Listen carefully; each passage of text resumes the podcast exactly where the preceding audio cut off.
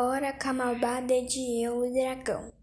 Eu entendi que o dragão fez um combinado com uma bruxa e que esse combinado era do dragão ficar na frente de um castelo para ele ganhar muitas salsichas, até aparecer um príncipe e que era para ele fazer cara de bravo e o derrotar.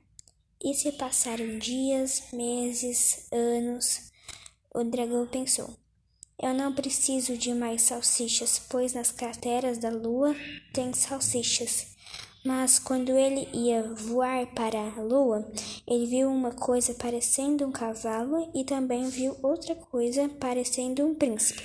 E quando ele chegou mais perto, ele viu que era mesmo um príncipe com um cavalo. Então o príncipe falou para o dragão: Você poderia me dar licença? E o dragão falou: Ó oh, príncipe, eu deixo você entrar, mas tem uma bruxa me observando ali, e para você entrar, você precisa fingir que está lutando comigo, e eu finjo de morto. E depois que o